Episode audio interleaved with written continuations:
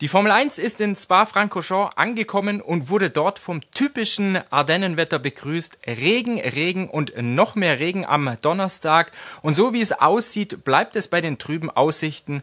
Die Wetterfrösche jedenfalls, die sagen vorher, dass es weiter regnen soll und die 20 Fahrer die Sonne wohl gar nicht zu Gesicht bekommen. Regen in Spa, früher war es mal eine coole Sache, heute kann es die Formel 1 so wenig gebrauchen wie ein Kaugummi im Urinal. Wenn zu viel Wasser steht, dann kann die moderne Formel 1 nämlich nicht fahren.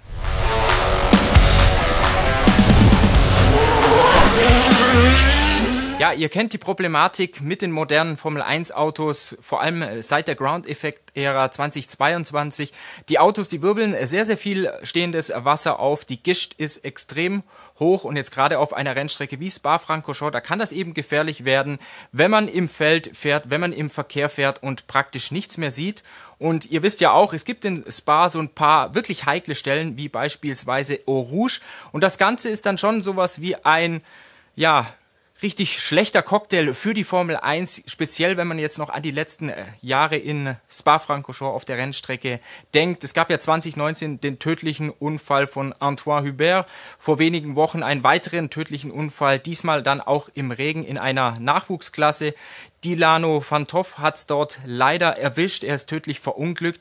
Und diese Gemengenlage, ja, die führt zu, zu so ein paar Fragezeichen im Vorfeld des Grand Prix von Belgien. Und die Fragezeichen, die betreffen eben den Zustand der Rennstrecke bei Regen. Ähm, die große Frage lautet, ja, kann man wirklich fahren, wenn es jetzt in Spa stark regnen sollte? Lewis Hamilton, der wurde in der Pressekonferenz auf die Sicherheitsbedenken angesprochen. Er sagt jetzt aus Fahrerperspektive, du darfst als Fahrer überhaupt keine Sicherheitsbedenken in deinen Kopf reinlassen. Er vertraue sowohl der Formel 1 als auch der FIA, dass man diesbezüglich die richtigen Entscheidungen am kommenden Rennwochenende treffen wird. Sein alter Teamkollege Valtteri Bottas, jetzt ja in Diensten von Alfa Romeo Sauber, der hat gesagt, wir Fahrer, wir wissen natürlich um die Problematik gerade wenn es regnet, dann ist in Spa die Sicht meistens schlecht. Also da muss man natürlich drauf schauen. Da wird die Rennleitung um Nils Wittig ein Auge drauf haben. Wir können drauf, davon ausgehen, dass Safety Car Fahrer Bernd Mailänder wohl einige Runden im Safety Car drehen werden muss, um auch den Zustand der Rennstrecke zu begutachten. Und Daniel Ricciardo, der hat jetzt nochmal darauf hingewiesen, was denn gerade die Problematik mit diesen modernen Ground-Effekt-Autos sei. Ich lese euch da mal einfach ein Zitat von ihm vor. Daniel Ricciardo, der sagt, die Ground-Effekt-Autos sind noch kritischer im Regen als die alte Formel 1-Generation, weil einfach so viel Abtrieb da ist und wenn dieser Abtrieb abreißt, dann hast du gar nichts mehr. Der Unterschied zwischen voll und gar nichts ist riesig dann kannst du den Slide, also den Drift, nicht mehr kontrollieren. Das macht die Autos im Regen so unberechenbar.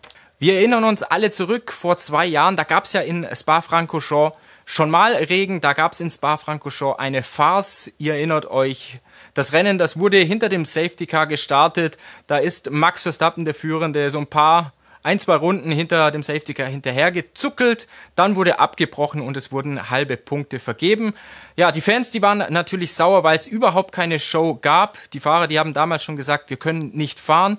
Die Formel 1, die FIA, die haben reagiert, die haben daraufhin das Regelwerk angepasst und zwar jetzt äh, in Bezug auf die Punktevergabe. Wenn wir uns das jetzt mal anschauen, das Regelwerk aktuell in diesem Paragraphen, das sportliche Reglement, da heißt es, dass ein Rennen erst gewertet wird, wenn zwei Rennrunden bestritten werden und dann wird die Punktevergabe auch entsprechend angepasst. Ab zwei Runden, also mindestens zwei Runden unter Renntempo bis 25 Prozent der Renndistanz, da gibt's für den Sieger sechs Punkte. Das Ganze seht ihr jetzt in diesem Schema hier.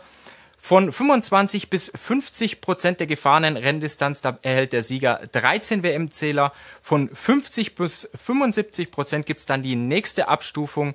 Da erhält der Sieger des Grand Prix von Belgien im Fall der Fälle 19 WM-Punkte und ab 75 Prozent der Renn Renndistanz sorry, wird dann die Maximalpunktzahl, also von 25 für den Sieger, vergeben. Was wir noch beachten müssen, der Grand Prix von Belgien, an diesem Wochenende wird es ein Sprintwochenende geben.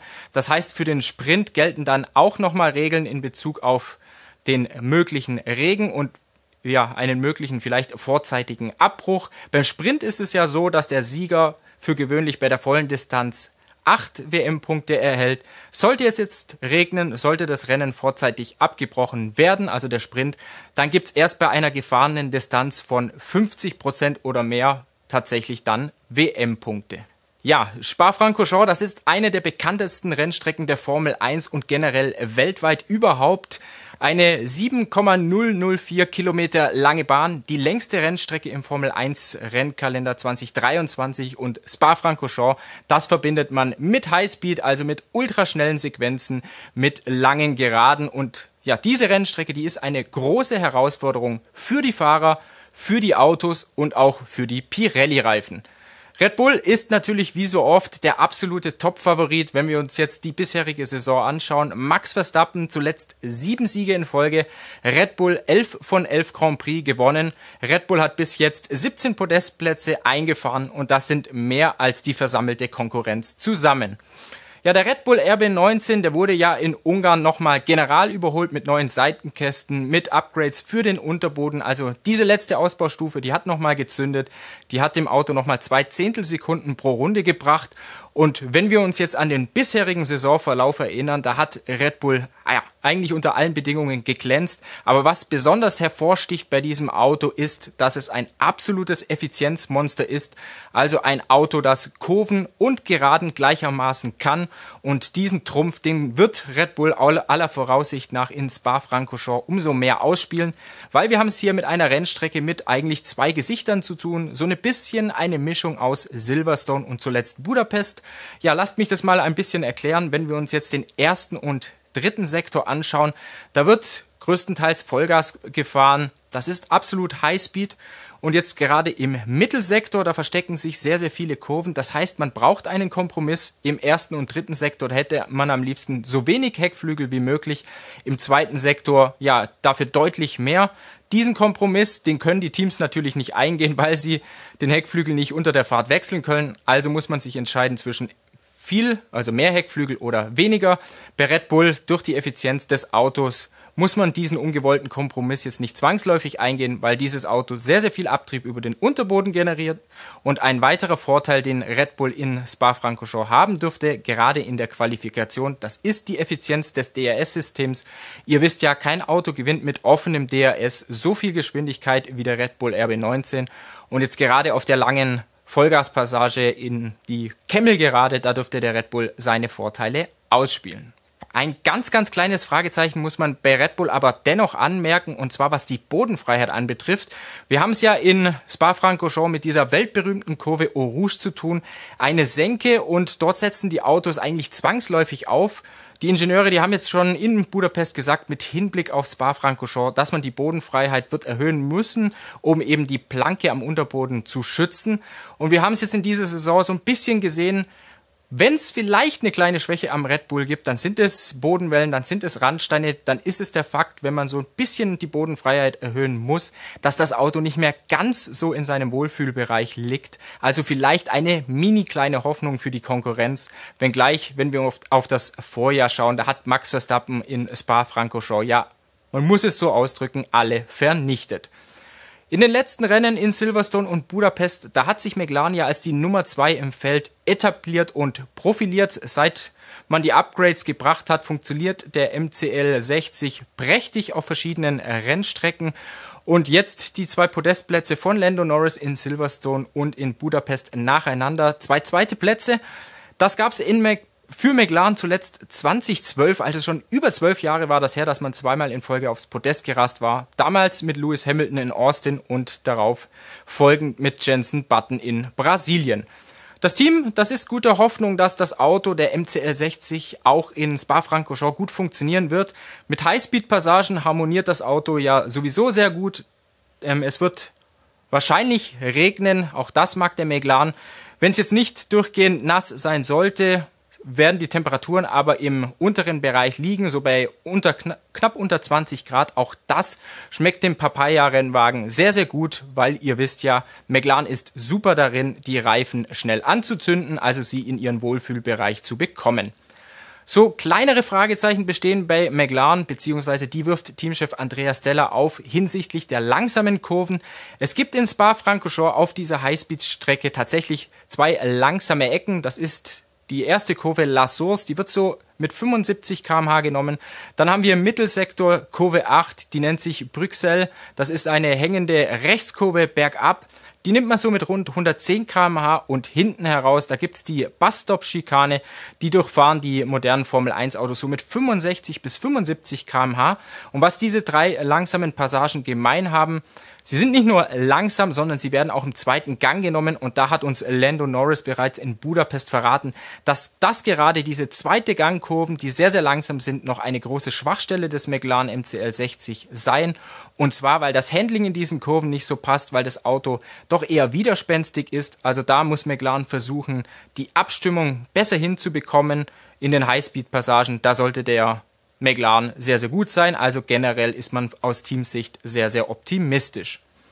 Bei Mercedes, da gibt's Faktoren, die für ein gutes Wochenende sprechen und Faktoren, die eher für ein nicht so gutes sprechen. Wenn wir jetzt erstmal mit den Kontrafaktoren anfangen, da ist es der doch hohe Luftwiderstand, den der W14 aufbaut und dass sich das Team schon damit schwer tut, ähm, schnell ein Setup für den W14 zu finden.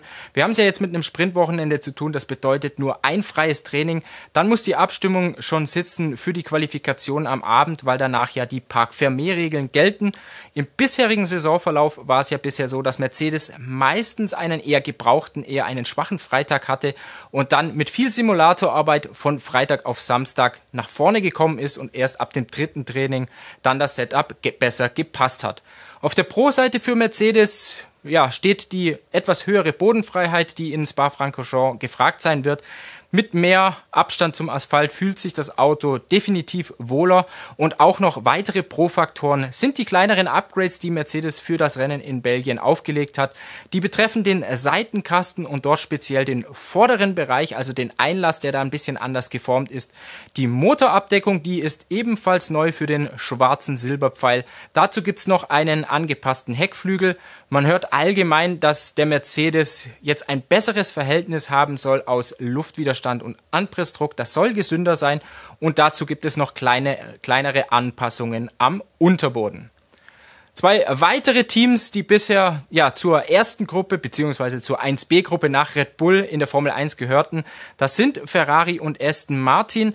Wenn wir uns jetzt zuerst die Scuderia, also Ferrari, anschauen, da hat Teamchef Frederic Vasseur zumindest ein bisschen Hoffnung jetzt die er aus der Vergangenheit schöpft. Die Rennwochenenden in Baku und Österreich, das waren ja jeweils Sprintwochenenden und da hat Ferrari seine bisher einzigen beiden Podestplätze in dieser Saison erzielt. Für Belgien selbst, wenn wir uns jetzt nur die Rennstrecke anschauen, da kommt natürlich der Motor ins Spiel. Ferrari soll ja den stärksten Motor im Feld haben. Also das wird definitiv auf den langen Geraden in den Highspeed-Passagen helfen. Wenn wir uns jetzt mal die längste anschauen, von La Source bis, bis Le Combe, das ist von Kurve 1 bis Kurve 5, da stehen die Fahrer so für rund 20 Sekunden voll auf dem Gas. Das sind rund 1,9 Kilometer, also da braucht es natürlich A, wenig Luftwiderstand und B, einen sehr, sehr kräftigen Motor. Da freut sich Ferrari natürlich. Auf der anderen Seite, was schlecht für den SF23 ist, sind die langgezogenen, schnellen Kurven. Ihr wisst ja, bei eingeschlagenen Vorderrädern, da verliert der Ferrari überproportional viel Anpressdruck. Schnelle Kurven mag er nicht. Das spricht eher dafür, dass es eher ein schwächeres Wochenende für Ferrari werden könnte. Bei Aston Martin, historisch gesehen, mag man Spa-Francorchamps, aber in den letzten Rennen, speziell die letzten drei Rennen, hatte man einen Durchhänger. Im Team, da hat man so ein bisschen das große Upgrade im Verdacht, das man in Kanada gebracht hatte. Da gab es ja neue Seitenkästen und einen neuen Unterboden. Seither, mit Ausnahme von Montreal selbst, will es nicht so wirklich laufen. Also in Österreich, Silverstone und Budapest, da hat es nicht ganz gepasst. Im Team hat man ja bisschen gesagt, dass die alten Stärken so zu Schwächen geworden sind. Also in langsamen Kurven ist das Auto nicht mehr so gut. Ähm, es ist nicht mehr ganz so berechenbar für die Fahrer. Es ist etwas widerspenstiger und allgemein fehlt gerade so etwas die Haftung, was dann auch dazu führt, wenn das Auto mehr rutscht, dass der Reifenverschleiß, die Reifenabnutzung nach oben getrieben wird. Bei Aston Martin versucht man jetzt am kommenden Wochenende in Spa gegenzusteuern. Es wird kleinere Modifikationen am Unterboden geben und dazu einen neuen Heckflügel. Stichwort Effizienz, da hofft man bei Aston Martin, dass man es besser schafft, auf den Geraden schneller zu werden. Gleichzeitig will man dadurch aber jetzt nicht unbedingt in den Kurven einbüßen. Dieser Kompromiss, der ist in Belgien gefragt und vor diesem Kompromiss stehen alle Teams. Ein größeres Upgrade, das schnürt noch Alpine. Da ist die Rede von einem neuen Unterboden. Der soll so eineinhalb bis zwei Zehntelsekunden bringen. Auf der anderen Seite, glaube ich, wird man bei Alpine froh sein, wenn es regnet und wenn dann gleichzeitig auch gefahren werden kann, weil auf einer trockenen Rennstrecke, da dürfte der Motorfaktor zu sehr ins Spiel kommen, wie er sicherlich in den letzten ja, Wochen mitbekommen habt und auch mit unseren letzten Videos. Es gibt ein Motorenproblem bei Alpine. Da ist die Rede davon, dass man so 30 PS hinter der Konkurrenz hinterherhängt. Ich habe mir mal erklären lassen, was das so in Rundenzeit bedeutet. In Silverstone, da soll das etwa eine halbe Sekunde ausgemacht haben. Und in dieser Größenordnung, in, ja, da werden wir uns dann auch in Spa-Francorchamps bewegen. Von daher, Regen wäre für Alpine sicherlich nicht so schlecht. Gleiches gilt für Nico Hülkenberg im Haas. Das Auto ist gut darin, die Reifen schnell anzuzünden. Das Auto ist schlecht darin, die Reifen über eine lange, längere Distanz auf einer trockenen Strecke zu konservieren. Also Hülkenberg würde sich sicherlich freuen, wenn es regnet, wenn gefahren werden kann. So analog zu Spielberg im Sprintrennen, da hat er ja gerade in der ersten Halbzeit aufgedreht und lag ja lange Zeit auf der zweiten Position hinter Max Verstappen. Zu den Motoren, ja, da würde ich mutmaßen, dass es vielleicht ein paar Wechsel gibt. Lewis Hamilton, Oscar Piastri und Fernando Alonso sowie Lance Stroll, die haben erst zwei Motoren in dieser Saison eingesetzt. Vier sind erlaubt. Also da würde es durchaus Sinn machen, in Spa-Francorchamps den dritten Motor einzubauen und so ein frisches Aggregat. Das bringt immer mal so ein Zusatzzehntelchen im Vergleich zu einem älteren zu einer älteren Version und dieses extra Zehntel, das kann man natürlich auf einer Rennstrecke wie Spa gut gebrauchen wegen der Motorleistung und auch jetzt gerade im Hinblick auf das sehr, sehr enge Verfolgerfeld hinter Red Bull, da entscheiden ja meist ein oder zwei Zehntelsekunden. Und wenn man die über einen frischen Motor bekommen kann, ja, warum sollte man die dann nicht nehmen? Ganz zum Schluss, die Aussichten, die sind relativ trübe. Ich hoffe natürlich dennoch, dass wir ein actionreiches Wochenende erleben, dass man auch im Regen wird fahren können, dass die Gischt nicht ganz so groß sein wird, beziehungsweise das Problem nicht ganz so groß sein wird, wie man es vielleicht vorhersagt. Also vielleicht regnet es nicht ganz so stark. Wir hoffen natürlich, dass wir sowohl die Qualifikation als auch den Sprint am Samstag und das Rennen am Sonntag erleben werden. Ich wünsche euch jedenfalls viel, viel Spaß an diesem Wochenende und ja, lasst mich doch in den Kommentaren wissen, was ihr generell zur Regenproblematik der Formel 1 meint. Glaubt ihr, dafür gibt es eine Lösung? Die Formel 1, die hatte ja nach dem Rennwochenende in Silverstone mit Kotflügeln herumexperimentiert über den Hinterrädern. Der erste Versuch, der hat jetzt nicht unbedingt eingeschlagen, aber aus FIA-Kreisen hört man, dass man doch positiv gestimmt ist mit den gesammelten Erkenntnissen, mit den gesammelten Daten und mit Hilfe der Teams auf will man eine nachhaltige Lösung schaffen, um Regenrennen in der Formel 1 auch in Zukunft oder in die Zukunft zu retten.